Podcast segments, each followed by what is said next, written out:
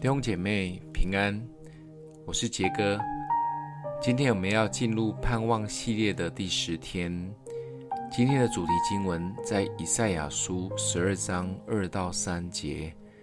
看哪，神是我的拯救，我要依靠他，并不惧怕，因为主耶华是我的力量，是我的诗歌，他也成了我的拯救，所以。你们必从救恩的泉源欢然取水。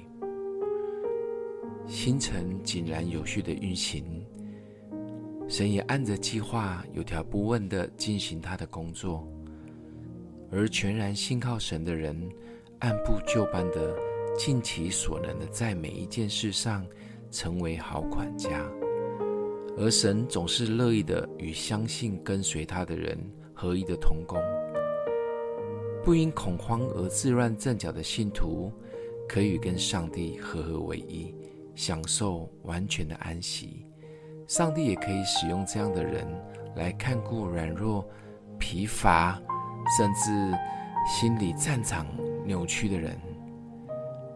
可以成圣的信徒，始终是全然相信神的，因为成圣并不是上帝赐给我们的礼物，可以成圣乃是。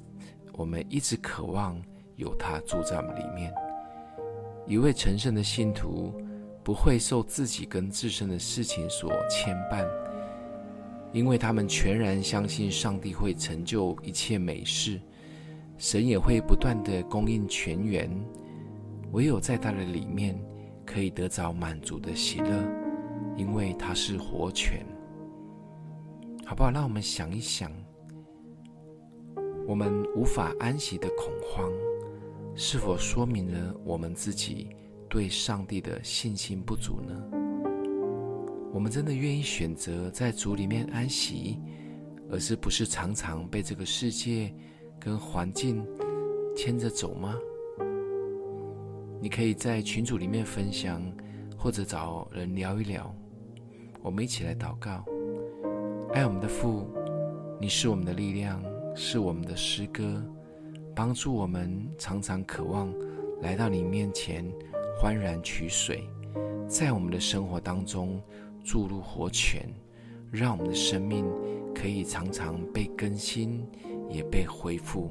谢谢主，让我们不受环境的影响，让我们可以更深的浸泡在你的同在中。谢谢主，听我们的祷告，奉耶稣基督的名。祝福你哦。